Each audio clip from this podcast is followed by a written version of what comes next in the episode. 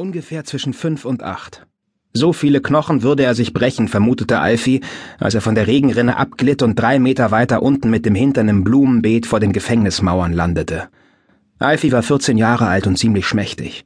Ständig fielen ihm seine dicken mausbraunen Haare ins Gesicht, ganz egal, wie viel Gel er hineinschmierte. Seine tiefgrünen Augen wirkten auf Fotos längst nicht so intensiv, wie wenn er einem persönlich gegenüberstand. Alfie wackelte mit den Zehen und stellte erleichtert fest, dass er seine Beine noch spüren konnte. Er setzte sich auf, rieb sich den Nacken und wischte die Erde von seiner Armbanduhr. Es war kurz nach halb zehn, genau im Zeitplan. Er hatte diesen Ausbruch auf die Minute genau geplant.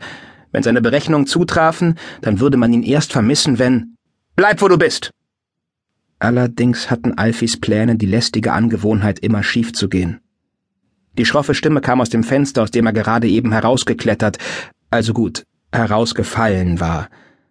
Kaum hatte Alfie sich aufgerappelt, ertönten im Inneren des Zellenblocks laute Schritte. Sie kamen schnell näher. Der schwarze Mann, dachte Alfie. Dieses Mal kriegt er mich nicht. Dieses Mal nicht. Er rannte über den Rasen Richtung Straße, sprang über eine niedrige Backsteinmauer und sah aus dem Augenwinkel das Wembley-Stadion in der Ferne schimmern.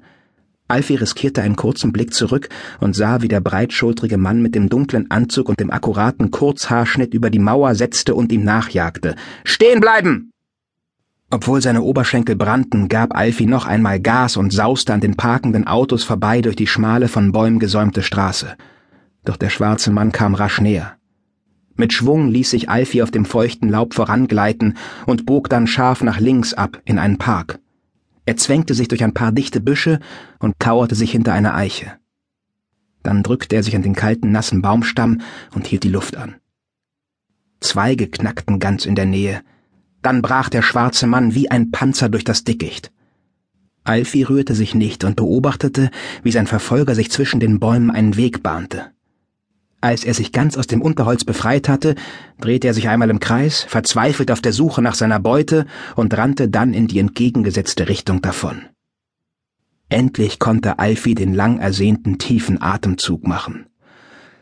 Das war knapp. Wenige Minuten später überquerte er die Bahnhofsbrücke. Unter ihm ratterte gerade ein Zug zur Stadt hinaus.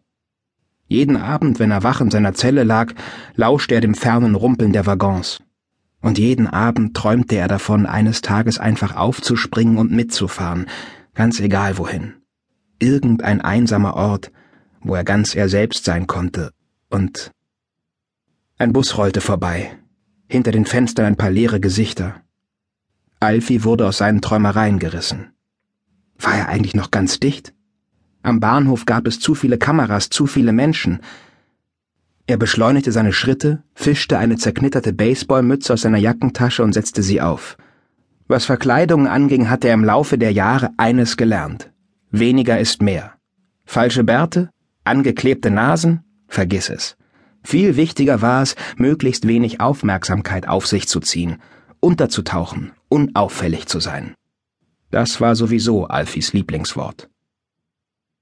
Hastig überquerte er die Brücke und gelangte auf die lebhafte Hauptstraße. Es tat so gut, draußen zu sein. Alfie verfiel in einen Laufschritt, hielt sich möglichst im Schatten und wich den Passanten aus, die achtlos an ihm vorbeihuschten. Und dann plötzlich stand er direkt vor einem bescheidenen kleinen Häuschen mit einem grellen Neonschild im Fenster. Er hatte sein Ziel erreicht, hatte seine Mission erfolgreich beendet. Gerade wollte er die Tür öffnen, da erstarrte er schlagartig. Scharfschützen. Ein halbes Dutzend, Sie saßen da drin, hatten sich um einen Tisch geschart, schraubten gelangweilt an ihren Teleobjektiven herum und vertrieben sich die Zeit vermutlich mit irgendwelchen Heldengeschichten, während sie auf ihre Zielperson warteten. Auf ihn. Als Alfie seinen Fehler erkannte, war es schon zu spät. Sein Pech, dass ausgerechnet jetzt einer der Scharfschützen, ein bärtiger Kerl mit zerfurchtem Gesicht und einer kompletten Ausrüstung aufblickte und Alfie direkt in die Augen sah.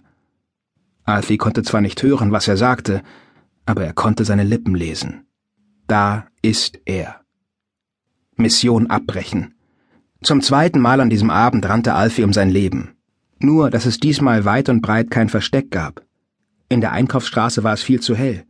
Außerdem war er nach dem Wettrennen mit dem schwarzen Mann noch ziemlich erschöpft. Hinter ihm stürmten